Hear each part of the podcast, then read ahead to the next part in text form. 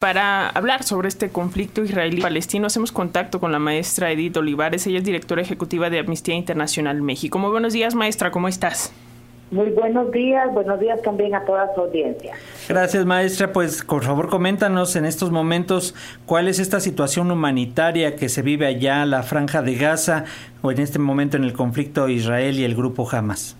Sí, bueno, eh, Alexis, buenos días. Eh, nosotras desde Amnistía Internacional hemos estado intensamente monitoreando la situación eh, desde que hubo el, el ataque de este grupo armado a Israel. La exigencia de Amnistía Internacional, eh, igual que otras organizaciones eh, de la sociedad civil y organismos internacionales, es que eh, en este conflicto tanto los grupos armados como el Estado de Israel deben garantizar la protección a los civiles. Hemos denunciado que podrían estar cometiendo crímenes de guerra al utilizar eh, de manera indiscriminada armas que puedan dañar a civiles.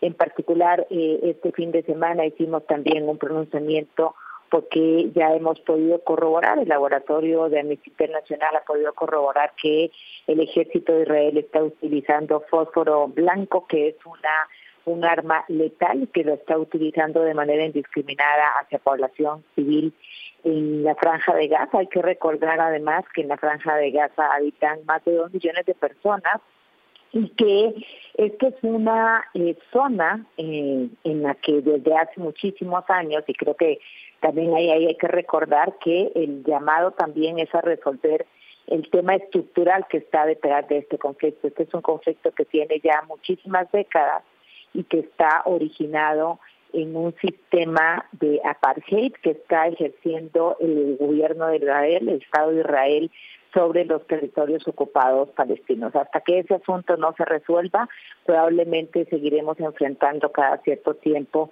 estas escaladas del conflicto que eh, no solamente ponen en riesgo la vida de muchas personas, sino en la que además estamos viendo con mucha preocupación que ambos bandos no respetan las reglas de la guerra, porque hasta en la guerra hay reglas. Y esto es muy importante, maestra, porque em, justo nos preguntamos qué pasará eh, con, con, la gente que queda en medio de este conflicto. Vaya, jamás no es el, no es el pueblo de Palestina.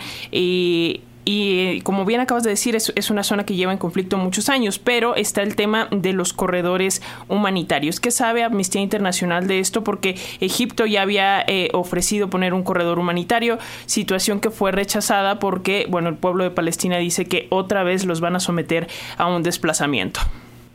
Sí, aquí también, buenos días. Aquí también eh, hemos hecho un llamado, por supuesto, a la comunidad internacional para que presione tanto a eh, los grupos armados de Palestina como al Estado de Israel para poder habilitar estos corredores humanitarios, que es lo que permitiría que la población civil pueda salir de la zona es obligación del Estado de Israel en particular eh, hago ese hacemos ese hincapié porque es el que tiene el control digamos eh, legítimo por lo menos ahora reconocido por la comunidad internacional de la zona y por lo tanto es importante tanto que permitan el paso de todas las organizaciones y organismos humanitarios que están intentando entrar a la zona incluyendo por ejemplo la Cruz Roja, Médicos Sin Fronteras, etcétera, y de los gobiernos de la zona para que también permitan eh, la salida y el refugio de personas que están en particular en la franja de Gaza, pero también en Israel. Así es, y cómo ven desde Amnistía Internacional la presión y la intervención de otras naciones, esto eh, podría volverse ya un problema global, ¿cómo lo están viendo, maestra?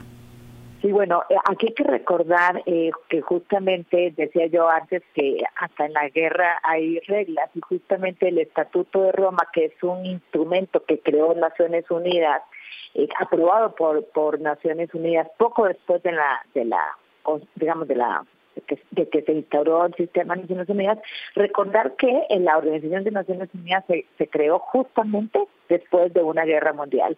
Y para evitar un conflicto que el conflicto escale a ese a esa dimensión justamente es que es importante que eh, las partes en conflicto respeten esta normativa que señala, por ejemplo, entre otras cosas, que no se puede dañar a civiles y que no se puede hacer uso de armas que, están prohibidas por el derecho internacional en este tipo de conflictos.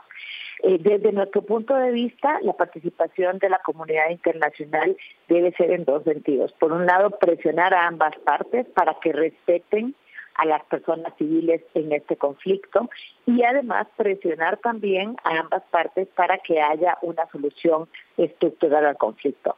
No creemos de ninguna manera que apoyar a alguna de las partes esté contribuyendo a que el conflicto desescale.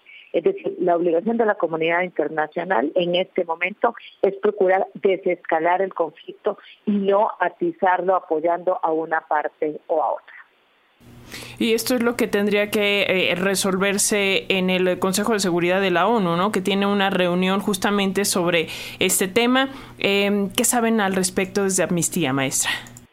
Sí, nosotros hemos estado haciendo también eh, el trabajo de incidencia para que como decía, los estados se abstengan de, de tomar parte en el conflicto y que más bien tomen parte a favor de las personas civiles y no de alguno de los estados. Hay que recordar eh, que el gobierno de Israel tiene un bloqueo de más de 16 años hacia los territorios ocupados palestinos y que claramente esta es parte de las causas estructurales del conflicto que es necesario erradicar para que podamos avanzar hacia una solución permanente de lo que está sucediendo en este momento en el Medio Oriente.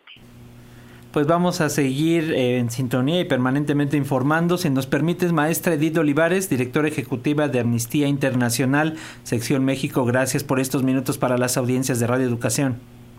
Muchísimas gracias y les invito, hemos estado sacando comunicados de manera permanente nuestra página es www.amnistía.org.mx y también que nos sigan en redes sociales. Muchísimas gracias y buenos días. Gracias, maestra. Hasta pronto.